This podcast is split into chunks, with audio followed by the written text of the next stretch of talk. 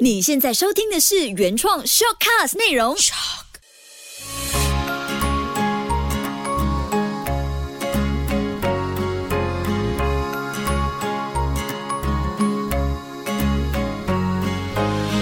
秋月的育儿天地，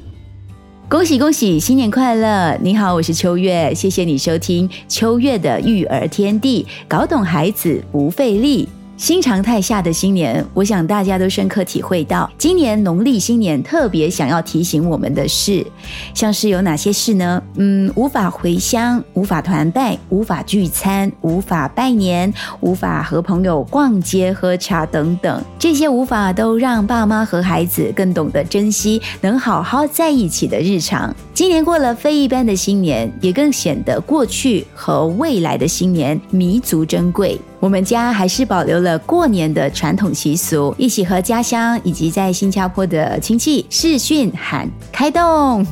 也让小朋友呢依然拿到压岁钱。疫情下一样可以在家中溢满喜气洋洋的氛围，尤其有小朋友的话，这样欢乐的气氛更容易让孩子们心情美美的，显得格外的活泼开朗。过年前后呢，我们就一起来复习孩子们在类似过节下的亢奋当中最容易犯下的五大禁忌。这期内容，我想除了在过年过节，当你的孩子过生日，或者是家中有任何其他的大日子之下呢，也能够转换操作其中的概念。未来在任何的过节氛围中，爸妈也不必过于担心家中孩子会出现行为脱序的情况哦。小朋友在过年过节期间最容易犯下的五大禁忌，第一个翻车现场，当众拆礼。无论是收到红包封或者是礼物，当着大家的面前拆掉红包封或拆掉礼物，都是一件不太体面的事。或者是收到小礼物，小朋友可能会在大人期待和陪伴之下，鼓励当面拆开，现场就能马上表达谢意。而收到红包这件事呢，我们就必须事前和孩子说明，不能够当面拆封，因为收到的都是对方给予的祝福。我们当下应该做的回应是感谢、感恩。如果孩子拆封之后就马上变脸，或者是变出怎么会那么少的尴尬神情，那彼此都会显得有点难堪，或者是尴尬。我知道有些家庭会让孩子保存红包到正月十六，或者是之后才拆掉红包封。你们家呢？可能今年或许少了这个机会教育的过程，但我觉得还是可以在平时收到包裹或者是礼物时，多和孩子灌输收礼之后如何展现有礼貌的表现哦。第二个翻车现场，在他人面前讨论红包或者是礼物的价值，这一点呢，算是延续第一个。翻车现场就是避免当众拆礼的后续引导。如果孩子们轻易就犯上了随意拆红包或者是拆开礼物，很可能当时就会去计较这份心意的价值。我记得有一年亲戚家有小朋友拿了红包，一摸就脱口说：“哇，好厚哦！”然后就偷偷打开来看，才发现里面全都是。一定急，然后呢，就和其他小朋友讨论所谓收到的红包大小的排行榜，那就真的显得有点失礼了。但我们大人呢，也不能全然的去责骂这个孩子，他们可能是出自于好奇或者是好玩，觉得这样讨论呢，过节时可以增添不少乐趣。那不指责，当然也不是就放任他们继续讨论红包或者是礼物的价值哦。大人可以马上告诉孩子，这样谈论是不礼貌的，而且这么做呢，也不尊重别人送上的祝福哦。所以记得了，要告诉孩子。那当下就要提醒孩子这六个字：收下、感恩、道谢，这就是最好的回应了。第三个翻车现场，越笑越大声，亢奋指数失控。过年过节，即使是就地过年，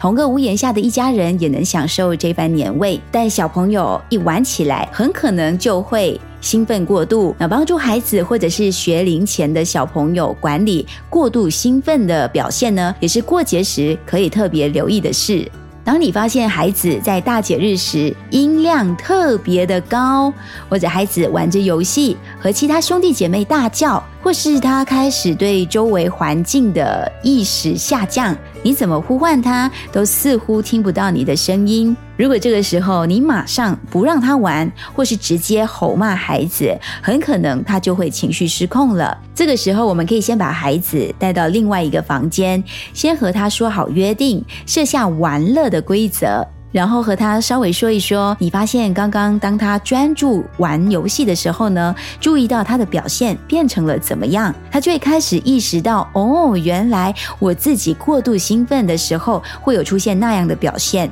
可能下一次你只要轻轻呼唤他，他就知道应该怎么样去控制自己的兴奋程度。小朋友在过年过节期间最容易犯下的五大禁忌，第四个翻车现场，孩子被过度的刺激，结果就一发不可收拾。过节时的愉悦氛围，孩子也沉浸在其中。当小朋友玩在一起的时候呢，你会发现孩子比其他小朋友叫得更响亮，或者笑得更厉害。他也不太能够意识到游戏已经结束了，自己没有办法停下来，甚至变得有些玩疯了。年纪越小，可能就会越容易出现被过度刺激的情况。当然，这时候呢，就需要放下手中的事，站在自己的孩子和其他的孩子之间，将你的手轻轻放在他的肩膀，并且对他说：“现在游戏已经结束喽，你好像玩的很开心，但是现在是结束的时间了。”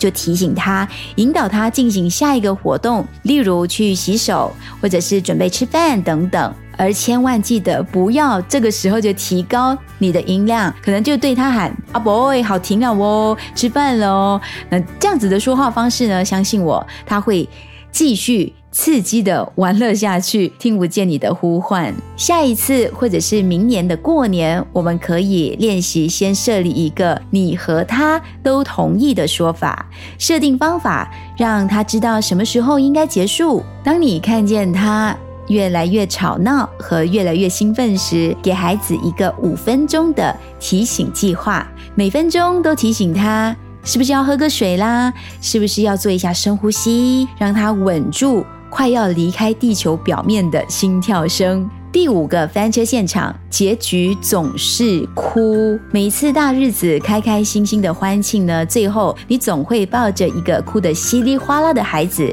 结束这一天吗？可能平时哭，大人不会觉得怎么样，就觉得孩子很正常的反应啊，会哭会闹。但过年过节时候呢，很多长辈就很容易对这样的情绪表现显得敏感，同时也很可能会刻意放大。因为过节总希望是会有好运势、好的气场，哭声出现就会让人感觉不太好，所以事先对孩子的心理建设就更加重要了。我们可以先提前让孩子明白这一天对大家的意义是什么。比如说公公的生日，可能当时你们是需要试训，那就预告整个试训的过程会发生什么事，我们要做些什么事，小朋友要负责做些什么，让他明白这一天小小的他也有责任，也很重要。我试过在 Kobe 三岁的时候就已经练习做这种事先的预告法。让孩子走一遍整个过程，就好像是做 event 那样，你去 brief 你的孩子今天的 run 道是怎样，今天会发生什么事情，然后你扮演什么角色，孩子就不太会容易出现哭闹的情况，反而会刻意的努力做好自己的本分哦。这也算是提前给孩子为自己的行为负责的练习。其实这一期分享的翻车现场，或者是过年过节孩子最容易犯下的五大禁忌，平时也能够常常关注和提醒。当我们又能够相聚团圆的时候呢，大人小朋友更能够享受其中，而不用花太多的力气去处理孩子翻车后的情绪现场。秋月的育儿天地，搞懂孩子不费力。欢迎到我的脸书专业梦梦秋月留言，或者是 follow 我们的家庭群组，跟着 Two K 爸妈走，也分享一下，在这个很不一样的新年，你家做了什么特别深刻的事呢？谢谢你的收听，我们下期见。